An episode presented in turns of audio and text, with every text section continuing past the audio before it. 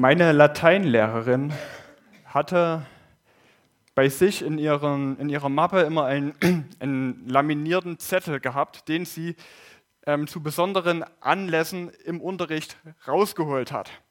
Und zwar, ähm, wenn, wenn ein Schüler eine Antwort geben musste, er sich seiner Sache aber nicht unbedingt so ganz sicher war und er das zum Ausdruck gebracht hat mit einem, naja, ich glaube, das ist das und das oder ich glaube, das heißt so und so. Dann kam dieser Zettel zum Vorschein, auf dem groß stand, Glaube ist gleich und dann eine Kirche. Wissen ist gleich und dann eine Schule. Und dann war die Frage, glaubst du das oder weißt du das? Na gut, ich weiß es. Und dann war es vielleicht trotzdem falsch. Für sie war jedoch ähm, klar, der Glaube gehört in die Kirche und das Wissen, das gehört in die Wissenschaft oder in die, in die Schule oder Universität oder wie auch immer. Und Moritz hat es gerade eben ähm, so, so gesagt, für viele Menschen schließen sich ähm, Glaube und rationales Wissen in einer gewissen Weise aus. Also entweder du glaubst was oder du weißt was. Und, und deshalb haben wir diese, diese Predigtreihe jetzt vor uns. Und vielleicht bist du jemand, der, der vielleicht mit hierher geschleift wurde oder wie auch immer, und du, du denkst dir, na, erstmal abwarten, was jetzt hier überhaupt kommt, ähm, weil letztendlich, welche, welche Begründungen soll, es hier schon groß geben? Oder vielleicht bist du aber auch jemand ganz anders. Jemand, der seit Monaten, seit Jahren oder Jahrzehnten hierher kommt und du glaubst das alles. Aber wenn ich dich fragen würde, warum soll es nur eine wahre Religion geben? Oder warum glaubst du, dass dein Glaube wirklich wahr ist? Vielleicht würdest du mich groß angucken, kurz überlegen, mit den Schultern zucken und sagen, naja, ist halt so. Und ganz ehrlich, beides ist nicht unbedingt hilfreich. Und ähm, ich möchte das so ähm, vorwegstellen, weil ähm, ich glaube, wir Christen und unser, um, und unser Umgang mit, diese, mit diesen schwierigen Fragen oder mit Hinterfragungen an unseren eigenen Glauben, wie wir damit umgehen, ist nicht immer ganz rühmlich gewesen und hat viel damit zu tun, dass es so viele, ähm, so viele Vorurteile gibt gegen den Glauben, so viele Leute gibt, die nicht glauben wollen. Und ich finde das ähm, sehr cool. Ähm, eine eine ähm, Gemeinde aus den Staaten, denen ihr Motto heißt, den Denkenden Glauben helfen und den Glaubenden Denken helfen. Und das ist ein Stück weit unser Ziel. Wir wollen dir, der du ehrlich fragst, dir große Fragen stellst, wir, wir wollen versuchen oder wir wollen gerne Hilfestellung sein, zur Beantwortung dieser Fragen. Und wir wollen dir, der, der du schon immer alles, ähm, da du glaubst und auch einen festen Glaube hast, aber es vielleicht nicht unbedingt immer gut begründen kannst und da im Trüben fichst, wir wollen gern ähm, ja, in, in einer gewissen Weise Denkanstöße und ein Fundament geben, warum es wirklich Sinn macht zu glauben. Weil wir, wir sind überzeugt, der christliche Glaube ist nicht nur irgendein Hirngespinst, irgendein irgendwas Abgehobenes, irgendwas, was du halt wirklich einfach nur glauben kannst, sondern es ist wirklich rational. Es ist ein rationaler Glaube und es macht Sinn zu glauben. Also warum soll nur ein Glaube der richtige sein? Ist es nicht schon absolut anmaßend zu behaupten, dass Milliarden von Menschen eine falsche Weltanschauung haben? Dass sie, je nach, welch, je nach der Ansicht, die du halt vertrittst, dafür für ihre falsche Weltanschauung ewige Konsequenzen tragen müssen? Ist es nicht anmaßend zu behaupten, dass nur du die Wahrheit hast und niemand anders sonst und sie deshalb verloren gehen? Und viele Leute meinen, dass der, dass der Absolutheitsanspruch der Religionen was extrem Schädliches ist. Dass das der Grund ist für ganz viel Ausgrenzung, für ganz viele Konflikte. Und, und letztendlich verhindert diese Behauptung, dass es nur eine wahre Religion gibt oder nur einen richtigen Glaube, ist auch das der Grund, warum es zum Beispiel keinen Frieden auf der Welt gibt. Und im Namen von Religion wurde so viel Unrecht getan. Und ehrlich gesagt, mit diesen Argumenten, mit diesen Anschuldigungen, sage ich mal, damit haben Leute in vielen Sachen recht. Ja, im Namen von Religion wurde extrem viel Unrecht getan. Ja, es wurden Kriege geführt, es, wurde, es wurden unaussprechlich schlimme Dinge getan.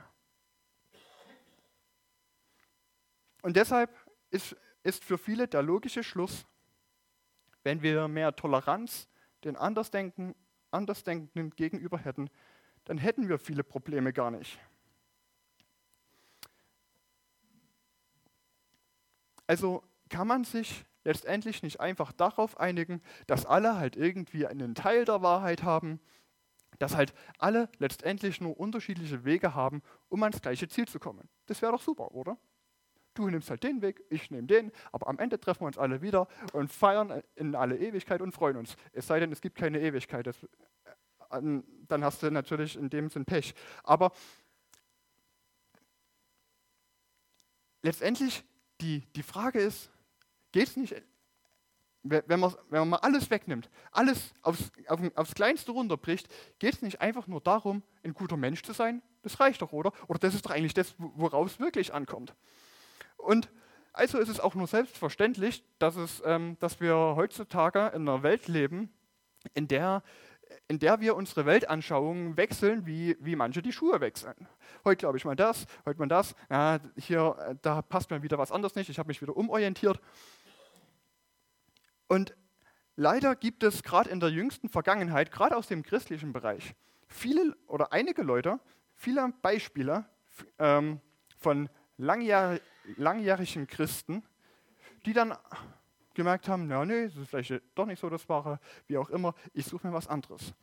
Zum Beispiel, im, ähm, wer das mitbekommen hat, im äh, letzten Jahr, da war das ein recht prominenter Fall gewesen, Joshua Harris, ähm, ungeküsst und doch kein Frosch, also das war der Autor der ähm, Dating-Bücher ähm, von den jetzt 20ern und 30ern, also auch von mir. Ähm, oder ganz aktuell, jetzt aus Januar, Februar, jetzt ist eher ein Beispiel aus den, ähm, aus den Staaten, aber vielleicht kennt es der eine oder andere der jüngeren Generation von YouTube, ähm, Red und Link von Good Mythical Morning, die nach 30 Jahren Christsein mit ähm, christlichen Aktivitäten, ähm, Campus für Christus und so weiter, waren die alles unterwegs. Jetzt haben sie gesagt, nö, das ist jetzt doch nicht so unbedingt das, ähm, nicht so das Goldene vom Ei, oder Gelbe vom Ei, so rum, Entschuldigung. Oder auch bei uns jetzt ähm, persönlich direkt aus der Familie erleben wir das gerade auch, wie jemand nach vielen, vielen Jahren Glauben sagt, das ist Schwachsinn. Und sie, diese Leute haben ihren christlichen Glauben hinter sich gelassen und sie erleben nun auf einmal die Befreiung des Nichtglaubens. Und ähm, vielleicht könnt ihr die PowerPoint mal starten, das wäre nett. Ähm, und aus, aus diesen Erlebnissen heraus und aus, aus diesen Argumenten heraus bleibt letztendlich bestehen, letztendlich soll doch jeder einfach nach seiner eigenen Meinung glücklich werden. Letztendlich wählst du, wählst du dir einfach das aus, was für dich am besten passt und werde damit glücklich. Und wer bin ich denn überhaupt schon, dass ich jemandem anderem sage, dass seine Weltanschauung falsch wäre? Letztendlich ist es doch absolut egal, was man wählt oder halt auch, was man nicht wählt. Hauptsache, man ist glücklich damit. Also so letztendlich, wie, wie ich in die Eisdiele gehe und mir mein Eis raussuche oder ähm, wie ich mir überlege, welches Auto ich mal kaufen will. Warum soll ich behaupten, dass nur Schokoladeneis das einzige Eis ist? Das, was dir die geschmackliche Erfüllung bringt, was dich auf, auf die höchsten Höhen erhebt. Warum soll das nicht auch bei Erdbeereis zum Beispiel der Fall sein? Und so sind die Geschmäcker verschieden und so sind die Geschmäcker der Weltanschauungen verschieden. Oder warum soll ich behaupten, dass nur mit einem Toyota nichts unmöglich ist? Oder dass nur ein Volkswagen das Auto ist? Und diese gleiche Meinung so meinen viele, können wir auch einfach auf Weltanschauung und Religion übertragen. Wir sollen aufhören, die eine Religion oder den einen Glaube über den anderen zu stellen. Es ist letztendlich so wie mit deiner Eiscreme. Jeder hat halt eine andere Vorliebe und am Ende muss jeder selbst damit glücklich werden. Am Ende ist ja auch alles gleich. Und deshalb sollen wir tolerant sein und wir sollen jedem seine Meinung lassen.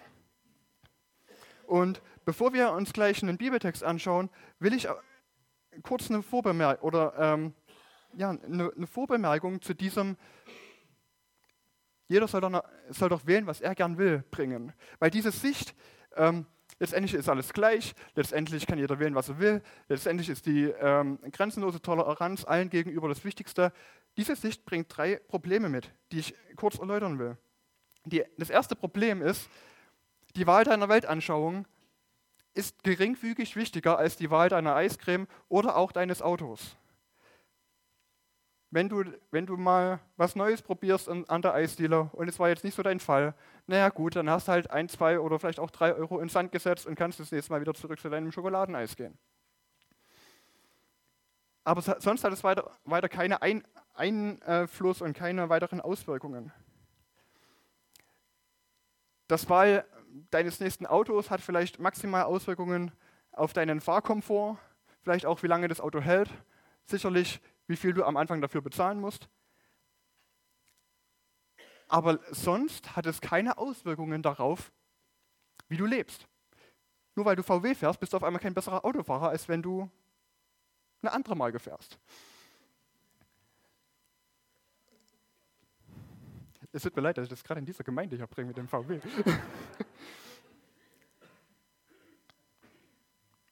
Aber letztendlich, ähm, dein Eis oder dein Auto ändert nicht deinen Lebensstil, ändert nicht dein ganzes Leben. Religion oder deine Weltanschauung, die wiederum wirkt sich genau darauf aus, wie du lebst. Das, was du glaubst, so wirst du auch leben. Und deswegen hat diese Frage einen viel, viel höheren Stellenwert. Zweitens, das zweite Problem, die Aussage, letztendlich sind doch alle Weltanschauungen, alle Religionen gleich und ähm, man soll sich mal nicht so haben, auch das ist letztendlich eine religiöse Behauptung. Wenn du sagst, Religion ist relativ, dann ist das im Ende, oder keine Religion sollte sich über eine andere stellen, dann ist das deine Sicht, die du gerade eben über die Meinung der anderen stellst. Nämlich ist deine Sicht, alles ist relativ. Und du machst deine, deine relative Aussage zu, zu einem Absoluten. Somit tust du im Endeffekt genau das, was du den anderen verbietest, nämlich deine Sicht über die des anderen stellen. Und das dritte Problem ist, dass Toleranz, so schön sie auch ist, nie grenzenlos ist. Niemand würde alle Überzeugungen wirklich absolut gleichwertig behandeln. Du wirst, es gibt automatisch wirst du eine Unterscheidung treffen oder eine Wertung treffen zwischen einem guten Glauben und einem bösen Glauben. Wenn du wirklich alles relativ behaupten müsstest äh, oder alles relativ sehen würdest, dann, dann hättest du, dann wäre für dich im Endeffekt ähm, der Papst und der Dalai Lama und Hitler wäre das alles das Gleiche. Weil du hast, es ist ja letztendlich, die haben alle einfach ihr, ihr Zeug gewählt. Und, und diese Wertung zwischen Gut und Böser geht vollkommen verloren. Du würdest sicherlich nicht to äh, tolerant einem Extremisten gegenüber sein, der gerade eben einen Anschlag plant und sagst, das ist halt seine Meinung. Und wenn er die gern ausleben will, dann soll er das tun. Nein, das wirst du nicht machen. Jede Gruppe hat Grenzen und keine Gruppe kann vollkommen offen sein, so sehr wir uns das auch wünschen und einreden wollen. Sonst wäre es ja keine Gruppe. Wenn du als Fußballfan in einen Schachclub eintreten willst und diese Gruppe auch so tolerant und offen ist, wie sie nur sein kann und dich aufnimmt, dann aber nur, aber dann nicht, um dann mit dir Fußball zu spielen. Das ist eine Schachgruppe. Und da wird Schach gespielt. Und das ist, das ist, der, das ist der, der bezeichnende Faktor dieser Gruppe, nämlich, dass sie sich trifft zum Schachspielen. Und so sehen wir das selbst, wenn du noch so tolerant sein willst, es wird immer Abgrenzungen geben. Du wirst dich immer abgrenzen. Und auch unsere aktuellen ähm, noch so toleranten Gruppen, auch die sind sehr intolerant gegenüber Außenstehenden. Weil wenn alles inklusiv ist, dann hast du keinen kein Gemeinschaftsmerkmal mehr, dann bist du keine Gruppe mehr. Und unter diesem, unter diesem Gesichtspunkt, dass letztendlich dieses alles ist gleich, alles hat seine eigene Berechtigung, wir sollen nichts verurteilen, dass das schon mal rein praktisch gar nicht funktioniert, wollen wir uns jetzt ähm, einen Bibeltext lesen. Und zwar, ähm, wenn ihr eine Bibel dabei habt, dann lade ich euch ein, mit aufzuschlagen, das ähm, Evangelium von Johannes im Kapitel 14. Kurz zum Kontext, das ist ähm, ähm, diese, diese Rede, die wir jetzt gleich von, von Jesus lesen werden, die sagt er zu seinen Jüngern kurz bevor er ähm, stirbt. Und er sagt dazu ihnen in, im Johannesevangelium Kapitel 14, Lasst euch durch nichts in eurem Glauben erschüttern, sagte Jesus zu seinen Jüngern. Vertraut auf Gott und vertraut auf mich. Im Haus meines Vaters gibt es viele Wohnungen. Wenn es nicht so wäre, hätte ich dann etwa zu euch gesagt, dass ich dorthin gehe, um einen Platz für euch vorzubereiten? Und wenn ich einen Platz für euch vorbereitet habe, werde ich wiederkommen und euch zu mir holen, damit auch ihr dort seid, wo ich bin. Den Weg, der dorthin führt, wohin, wo ich hingehe, kennt ihr ja. Herr, sagte Thomas, wir wissen doch nicht einmal, wo du hingehst. Wie sollen wir dann den Weg dorthin kennen? Ich bin der Weg, antwortete Jesus. Ich bin die Wahrheit und ich bin das Leben. Zum Vater kommt man nur durch mich. Dieser Text und vor allem dieser letzte Vers, diese Aussage von Jesus, ist vielleicht die, die intoleranteste und anmaßendste Aussage, die überhaupt jemand treffen kann. Niemand kommt zum Vater, niemand kommt zum Ziel, niemand kommt zur Erfüllung dort, was alle erstreben zu erreichen. Niemand kommt dorthin als nur durch mich, sagt Jesus. Und jetzt ist vielleicht ähm, die Sache klar, jawohl, die Christen sind intolerant und sie sind exklusiv und jeder, der nicht so glaubt wie sie, der ist draußen, ich habe es schon immer gewusst.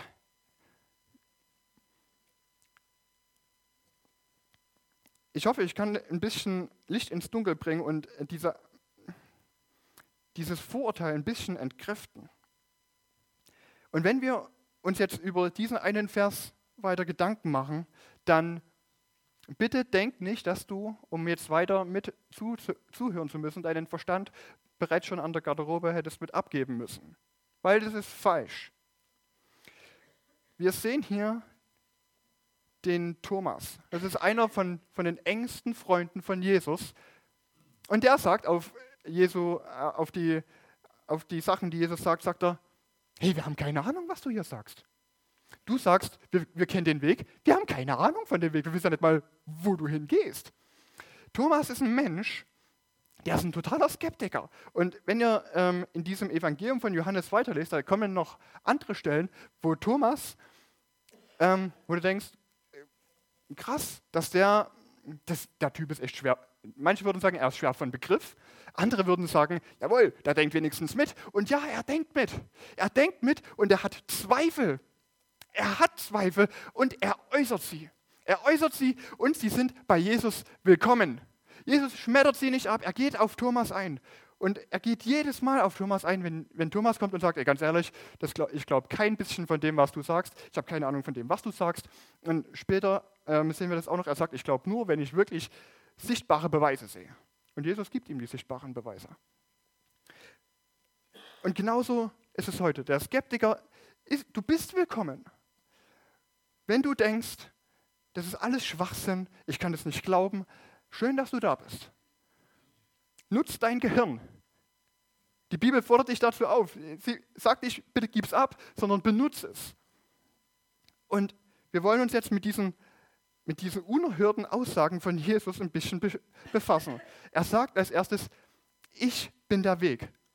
Und in einer Gesellschaft, die behauptet, dass es viele Wege gibt, sagt Jesus, dass er allein der Weg ist. Und das ist gena genau das, der Gegensatz zu der allgemeinen Meinung, dass am Ende alle Religionen irgendwie am gleichen Ziel rauskommen und dabei nur unterschiedliche Wege haben. Die Meinung, die, war, die auch ich oft von Arbeitskollegen und so weiter zum Beispiel gespiegelt bekomme, ist, naja, letztendlich sind ja alle Re Religionen praktisch gleich und nur oberflächlich irgendwie unterschiedlich. Und da zieht man dann gern ein Beispiel, ähm, eine Beispielgeschichte heran, die das verdeutlichen soll. Und zwar, die ähm, Geschichte kommt aus, ähm, aus dem Osten, ich glaube im indischen Raum ist die zuerst mal aufgetaucht. Und zwar erzählt die Geschichte von, von einer Gruppe Blinden, die einen Elefant betasten. Und jeder nun, je nachdem, ähm, welche Stelle des Elefants er gerade eben betastet, führt Rückschlüsse darauf, wie denn dieses Tier Elefant nun beschaffen ist. Und da ist einer, der befühlt den, den Rüssel des Elefantes und er sagt, ein Elefant, der ist lang, dünn und beweglich wie eine Schlange. Und der zweite, der befühlt die, die Seite des, des Elefanten und sagt, nee, ein Elefant, der ist glatt und der ist groß und flach wie eine Mauer. Und ein dritter zum Beispiel, der sagt, nee, nee, nee, ein Elefant, der ist rund und dick und kräftig wie ein Baumstamm und fühlt dabei um, die, um das Bein des Elefanten.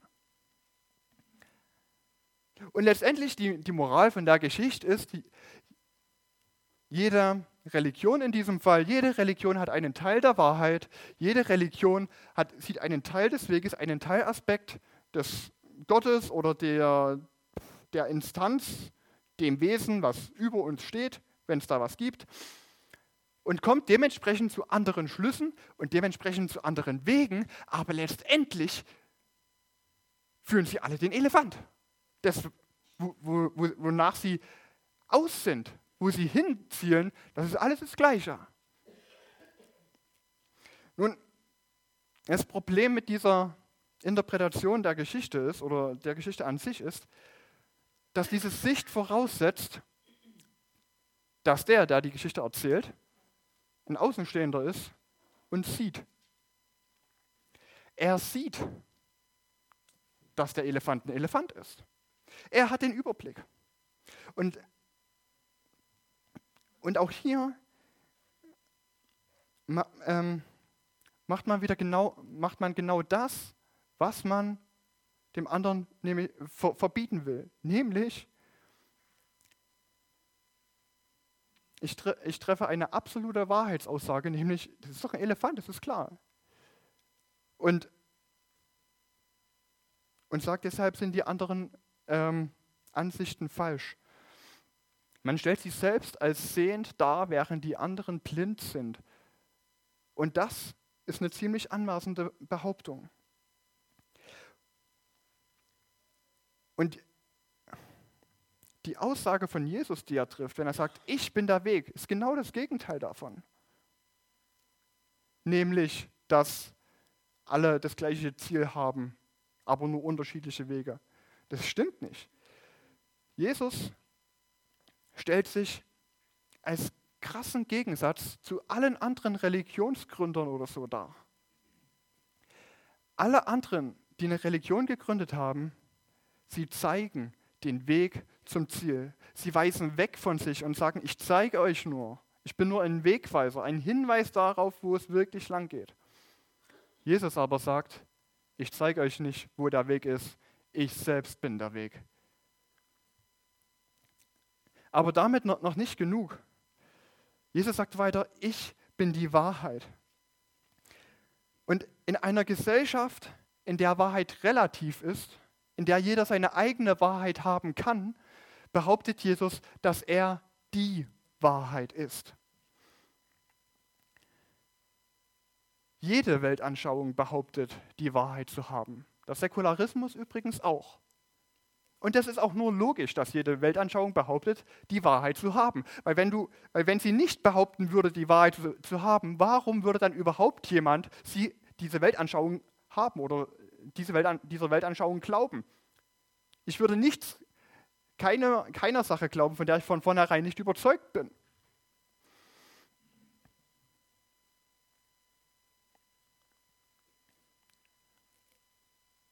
Jede Weltanschauung behauptet, die Wahrheit zu haben. Aber gleichzeitig sehen wir, wie sich diese verschiedenen Sichten und Weltanschauungen, wie sie extrem unterschiedlich sind. Und das ähm, lernt man schon als kleines Kind relativ früh und das haben auch schon, ähm, und das formuliert man vielleicht nicht so, aber es gibt gelehrte Leute, die das formulieren, nämlich zum Beispiel Galileo Galilei, der hat einfach mal gesagt, zwei Wahrheiten können sich nicht widersprechen. Das wissen wir instinktiv. 2 plus 2 ist entweder 4 oder 5, aber nicht eines von beidem. Wahrheit ist immer exklusiv. Wahrheit schließt immer andere Meinungen aus, die falsch sind. Du kannst nicht zwei gegensätzliche Meinungen nebeneinander hinlegen und sie beide als wahr gelten lassen. Wenn der Bankangestellte mir sagt, dass ich mein Konto überzogen habe und dann legt er mir auch noch diesen Kontoauszug hin, wo da unten ein rotes Minus steht, dann kann ich zwar sagen, ja, das ist ja jetzt aber nur deine Wahrheit. In meiner Wahrheit ist da noch ganz viel auf dem Konto drauf. Aber früher oder später wird es ja klar deutlich, wer hier wirklich recht hat.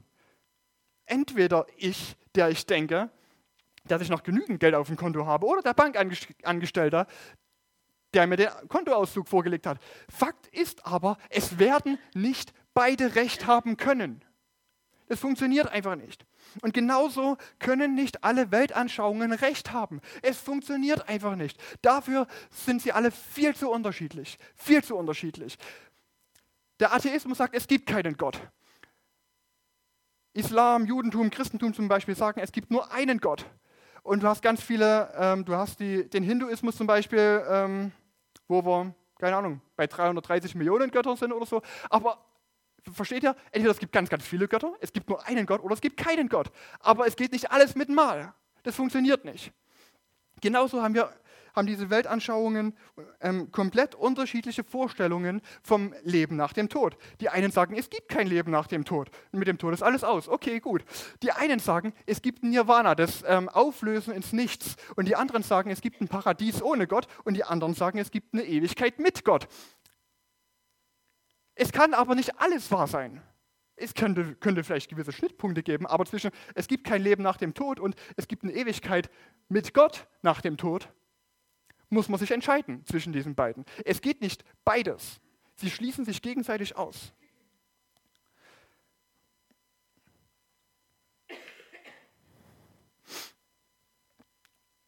Nun, woher, woher sollen wir dann wissen, was Wahrheit ist? Wie können wir überhaupt Wahrheit auf die Spur kommen? Ähm, wir können uns der Wahrheit nähern. Und wir können die Wahrheit suchen, indem wir Fragen stellen. Und indem wir die Antworten auf die großen Fragen des, des Lebens suchen. Und des, deshalb ermutige ich euch, hinterfragt euch, hinterfragt eure Weltanschauung. Welche Antwort gibt deine Weltanschauung auf die großen Fragen des Lebens?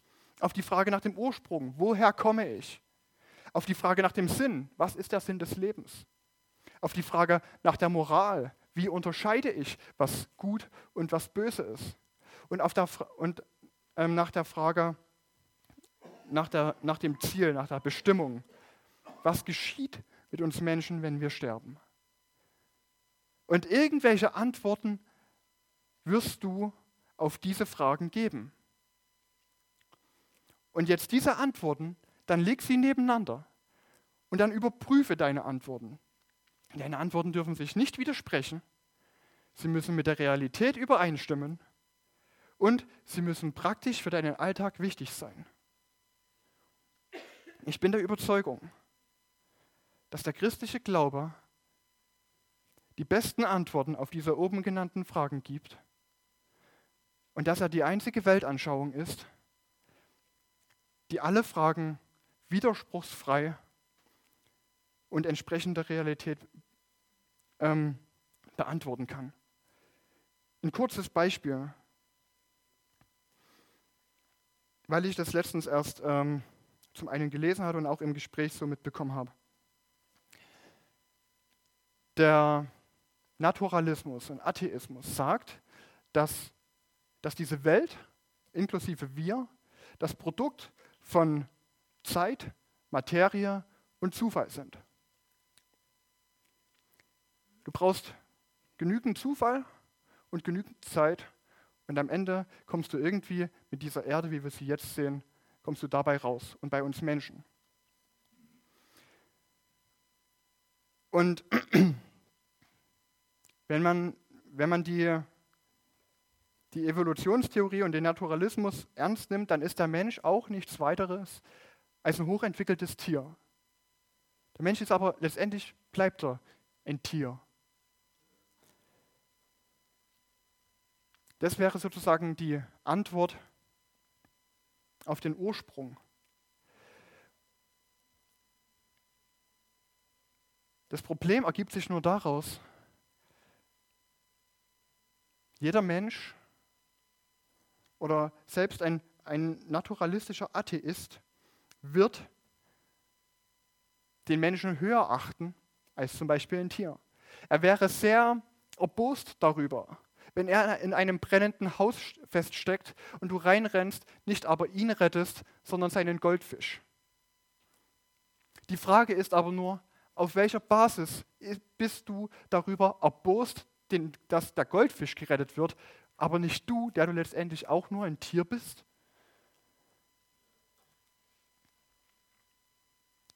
Selbst wenn dein, wir, wir, wir bemessen uns Menschen einen einen Wert zu, einen Wert von Natur aus. Jeder Mensch ist von Natur aus irgendwie wertvoll. Woher kommt aber der Wert, wenn du nur das Produkt von Zeit, Materie und Zufall bist? Du hast keinen Wert, wenn du danach gehst. Du, der Wert kommt nur daher, wenn es jemanden gibt, der dir diesen Wert von außen gibt.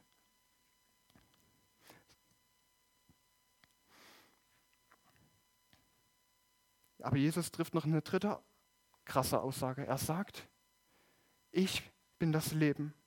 In einer Gesellschaft, in der Erfüllung und Glück im eigenen Leben über alles gestellt wird, behauptet Jesus, das Leben zu sein. Und die Devise unserer Zeit ist, alles, was du hast, ist dein Leben. Nutze es bestmöglich. Und wir sehnen uns nach Sinn im Leben, nach Erfüllung im Leben, nach Frieden im Leben. Und das ist das Ziel unserer Anstrengungen. Alles tun wir dafür, um Sinn zu, um Sinn zu finden, um Erfüllung zu erleben, um Frieden zu haben. Und wir leben in einer Zeit einer totalen Ich-Bezogenheit. Es gibt massenhaft Bücher und Blogs und Videos zur Selbsthilfe. Und jeder Mensch gibt heutzutage irgendwie Tipps, wie du dein Leben gestalten sollst, wie du gesund bleibst, wie du, wie du zu deinem besten Ich findest, wie du deine Zeit am effektivsten nutzt. Ja, und natürlich, haben, das hat seinen Charme. Also ganz ehrlich, es hat einen großen Charme, einen großen Reiz auf mich. Weil natürlich ähm, ist das,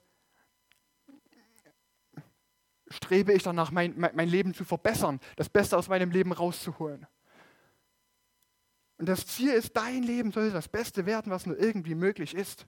Und es, es erfüllt uns ja auch mit einer gewissen Freude und einem gewissen Stolz, dass wir solche Macher sind und dass wir unser Leben selbst in der Hand haben und selbst was werden können. Und wenn du nur mal kurz ähm, die Internetsuchmaschine deiner Wahl bemühst ähm, und die, nach diesem Thema suchst, dann, ähm, ich hatte das mal gemacht, dann kommen Blog-Einträge, die dann lauten wie drei Wege, wie Selbstverbesserung dein Leben verändern kann. 42 praktische Wege, um die selbst zu verbessern. Elf kleine Wege, die dich auf deine Selbstverbesserung ähm, dich auf deine Selbstverbesserung zu konzentrieren. Nimm eine beliebige Zahl und dann hängt dahinter, ähm, wie du dich verbessern kannst. Das scheint das Motto ähm, unserer Bloglandschaft mittlerweile zu sein. Und unser Ziel ist es, unser Ziel in unserem Leben ist es, uns gegen alles Mögliche zu wappnen, unser Leben perfekt zu gestalten. Es darf am besten nichts schiefgehen, weil alles, was irgendwie schiefgehen könnte, das liegt, steht unserem, unserer Erfüllung und unserem Frieden und unserem, unserem Sinn im Leben, steht es im Weg. Und was, wenn doch? Was, wenn doch? Was, wenn was dazwischen kommt? Mir ist was dazwischen gekommen. 2016, also vor knapp vier Jahren, war das, Ich war 22, fast mit einem Studium fertig, mitten in der Diplomarbeit und bekomme die Diagnose Krebs. Ich hatte Auslandspläne, ich hatte große Pläne. Ich hatte meinen Fünfjahresplan. Ohne Scheiß, das war ein Fünfjahresplan. Was machst du dann? Dein Leben, was du dir erträumt hast, was du dir gewünscht hast, geht den Bach runter. Und selbst wenn ich jetzt wieder gesund bin, das Leben wird nie mehr das sein, was ich mir mal erträumt hatte. Ich kann jetzt vielleicht noch das Beste draus machen. Es ist absolut unmöglich, sich gegen alles abzusichern. Und egal, was du auch tust, am Ende wirst du nie 100% bei dem Ergebnis angelangen, was du dir gewünscht hast. Dein Aufwand, den du in dein Leben steckst und dein Nutzen, den du dabei rauskommst, die werden nie zusammenpassen. Und am Ende bleibt immer der Tod. Jesus sagt was ganz anderes. Jesus sagt nämlich, dass er selbst das Leben ist. Und die Evangelien, die Berichte von Jesus zeigen, wie er genau weiß, was die Leute um ihn herum suchen. Weil er der Schöpfer ist, weil er sie gemacht hat. Und er kommt und er bietet sich selbst, sich selbst als die Erfüllung ihrer Wünsche an. Das was du suchst, das kannst du nur bei Jesus finden. Er ist es, der dir Leben im Überfluss bietet. So schreibt Johannes in seinem Bericht. Unser Problem ist, wir suchen unseren eigenen Weg. Wir basteln uns unsere eigene Wahrheit und wir konzentrieren uns auf unser eigenes Leben. Und wir tun ganz viel, um zum Ziel zu gelangen, aber immer nur, um unseren eigenen Ansprüchen nicht gerecht zu werden. Und Jesus sagt, wer sein Leben behalten will, wer sein Leben gewinnen will, der wird es verlieren. Wer es aber verliert, der wird es gewinnen. Und er lebt das vor. Er lebt, er lebt es vor. Er lebt das perfekte Leben, was du hättest leben müssen. Was du dir so ersehnst und du es nie schaffst. Und er stirbt danach. Er stirbt den Tod. Und er nimmt die Strafe, die du, die du verdient hättest, auf sich. Er beweist, dass er das Leben ist, weil er von den Toten wieder aufersteht. Jesus lebt das Leben, was wir hätten leben müssen, was wir vor Gott hätten leben müssen und was wir selbst leben wollen, wo wir eine Ahnung von haben, wonach wir uns sehen und wir merken, wir schaffen es nicht. Wir werden unserem eigenen Anspruch viel weniger dem Anspruch Gottes gerecht. Und Jesus, und die, die Bibel sagt, dass der Tod die Strafe dafür ist, dass wir, der Tod die Folge der Sünde ist und dass wir deshalb sterben, weil wir sündige Menschen sind, weil wir letztendlich böse Menschen sind. Und Jesus stirbt, obwohl er nichts Schlimmes getan hat. Und genau das, das ist der grundsätzliche Unterschied, der grundsätzliche Unterschied zwischen dem Christentum und allen anderen Weltreligionen oder Weltanschauungen. Alle Religionsgründer sterben. Jesus steht wieder von den Toten auf. Alle sagen, dass du etwas tun musst, um ans Ziel zu gelangen. Jesus sagt, dass du nichts tun kannst, um ans Ziel zu gelangen, dass du immer versagen wirst, aber dass er bereits alles getan hat. Alle legen den Fokus auf dich und auf deine Leistungen. Tu etwas und du kommst zum Ziel. Und Jesus aber will, dass du auf ihn und auf seine Leistungen schaust, anstatt auf dich. Und er sagt, du bist bereits angekommen. Wenn du an mich glaubst, bist du bereits angekommen und jetzt lebe daraus. Alle Weltanschauungen hoffen und streben nach Erlösung. Und sie versuchen dieses Ziel irgendwie zu erreichen. Und Jesus bietet es als Geschenk an, unabhängig davon, von dem, was du dafür geleistet hast. Das Evangelium heißt gute Botschaft. Dieses Wort heißt übersetzt gute Botschaft oder gute Nachrichten. Es sind gute Nachrichten. Es sind keine guten Ratschläge. Alle gute Ratschläge findest du bei allen anderen. Ratschläge sind das, was du tun solltest. Nachrichten sind das, was schon jemand getan hat. Und ich komme zum, zum letzten Punkt. Es ist nämlich die eine Sache, solche unerhörten Aussagen zu treffen. Es ist aber was ganz anderes, mit diesen Aussagen auch noch recht zu haben. Jesus sagt, ich bin der Weg, die Wahrheit und das Leben. Du sagst vielleicht, okay, gut, das ist ja jetzt erstmal, ich bin, das sage ich manchmal auch, ich bin müde und so weiter.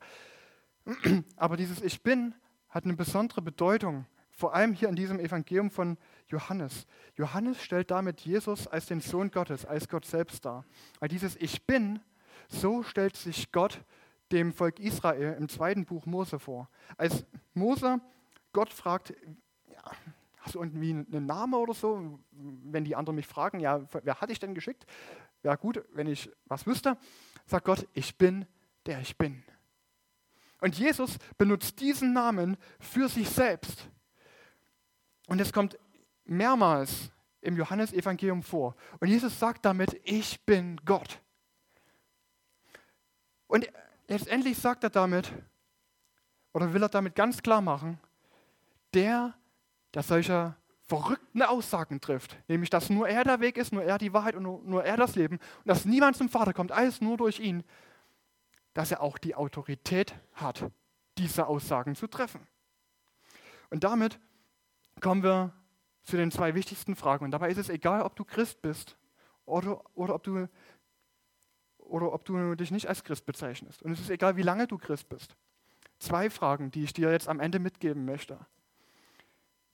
Nämlich erstens, glaubst du den Aussagen von Jesus? Glaubst du das wirklich?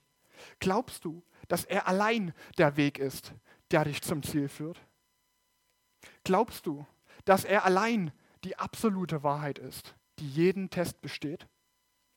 Glaubst du, dass er allein das Leben ist, das deine tiefsten Sehnsüchte erfüllen kann? Und besonders wenn du jetzt Christ bist, möchte ich dich auch nochmal fragen, glaubst du, dass Jesus der einzige Weg zur Errettung ist, dass niemand zum Vater kommt als nur durch ihn?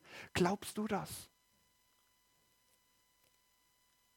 Und wie wirkt sich das praktisch aus? Wie wirkt sich das praktisch aus, wenn du sagst, ja, ich glaube, dass er der einzige Weg zum Vater ist? Und ich möchte noch eine, eine zweite Frage mitgeben. Wer ist Jesus für dich?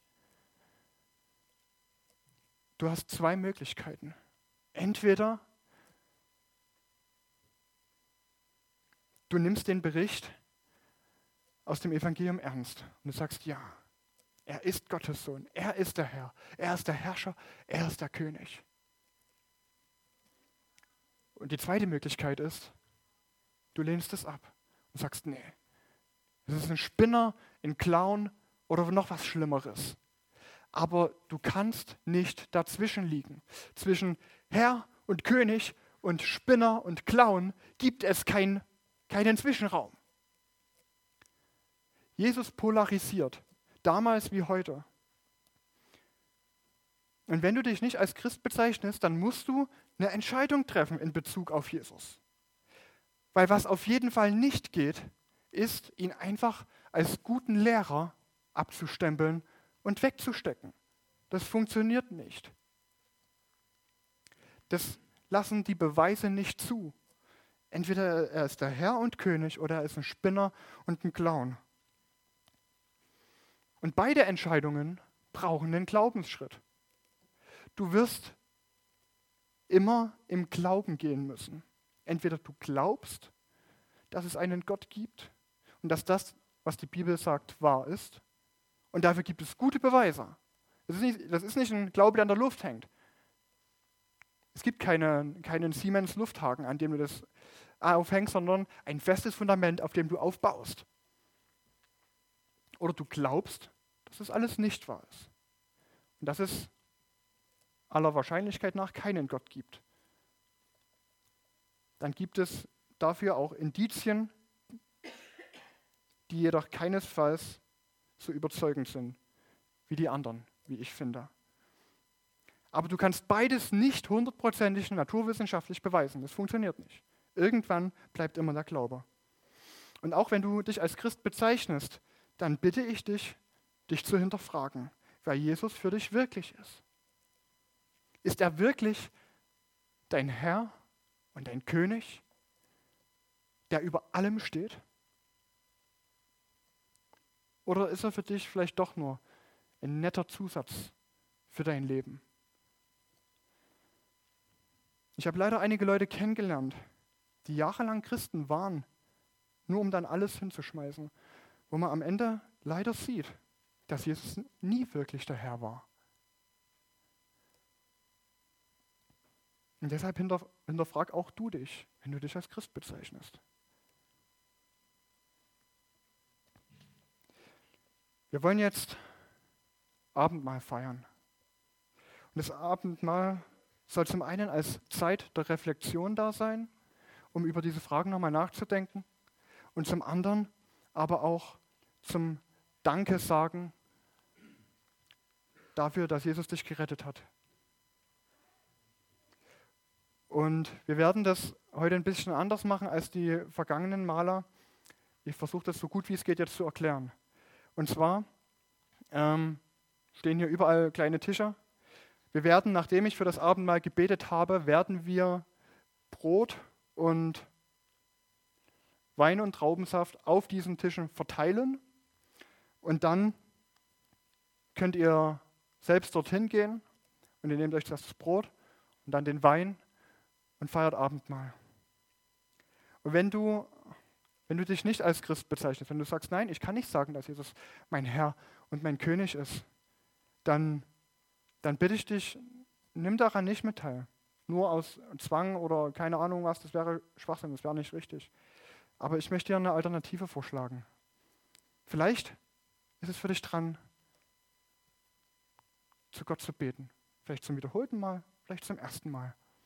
Und vielleicht ist dieses Gebet eine, eine Hilfe für dich, dass du sagst, ja, ich kenne dich nicht richtig, aber ich will dich gerne kennenlernen. Zeig dich mir. Ich werde jetzt gleich beten und dann geben, ähm, stellen wir das alles auf die Tische. Das Brot und den Wein und Saft. Ähm, genau. Und ähm, dann könnt ihr dorthin gehen, euch das Brot nehmen und den Wein. Wir haben auch einen Tisch, ähm, wo nur Traubensaft ist. Ähm, da werden wir mal schauen, wo wir es dann hinstellen. Ich würde, ich lege das jetzt fest. ähm, der, das ähm, Tablett mit dem Traubensaft wird ganz hinten in der Nähe der, der Mutis stehen. Und ich bete jetzt für, für das Abendmahl. Ihr dürft dazu gern sitzen bleiben. Herr Jesus, du stellst eine krasse Aussage.